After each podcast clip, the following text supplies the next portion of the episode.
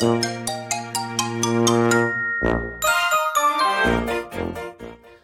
はようございます。たかしです。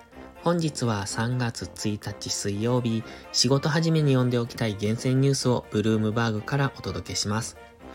一つ目のニュースです。消費者事業の行方。米ゴールドマンサックスグループは消費者事業について戦略的選択肢を検討しているとデイビッド・ソロモン最高経営責任者やジョン・ウォルドローン社長らトップ幹部が相次いで明らかにした。これはゴールドマンが消費者事業の売却の可能性も検討していることを示唆する。同事業はプラットフォームソリューションズという新たな部門に属している。次のニュースです。予想外。2月の米消費者信頼監視数は102.9に低下した。エコノミスト調査では108.5への上昇が見込まれていた。前月は106に下方修正された。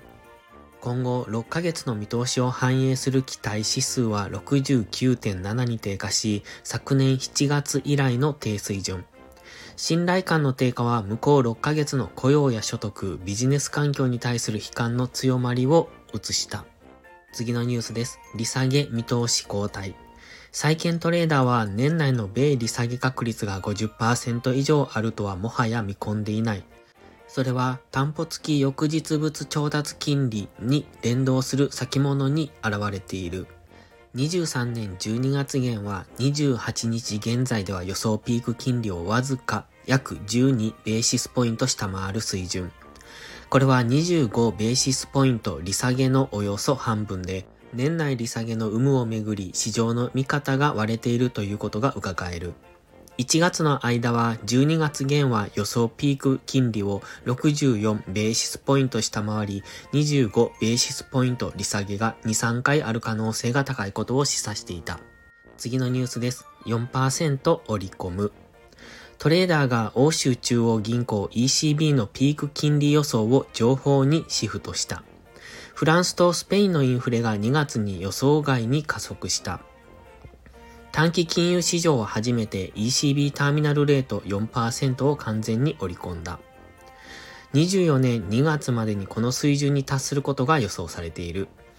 年内には3.5%がピークと見込まれていた。ECB の中銀預金金利が4%になったことはない。最後のニュースです。顕著に弱気。株式に対する投資家のセンチメントは悲観の度を強め、米国と欧州の株価指数先物の空売りが増えている。シティグループのストラテジストが指摘した。クリス・モンタギュー氏率いるチームによると、ポジションは先週顕著に弱気に傾き、S&P500 種株価指数先物のショートポジションは約30億ドル増加した。欧州ではユーロストックス50指数先物のショートポジションが低水準からとはいえ3倍に増えたという。今朝のニュース5本は以上です。本日も元気よくいってらっしゃい。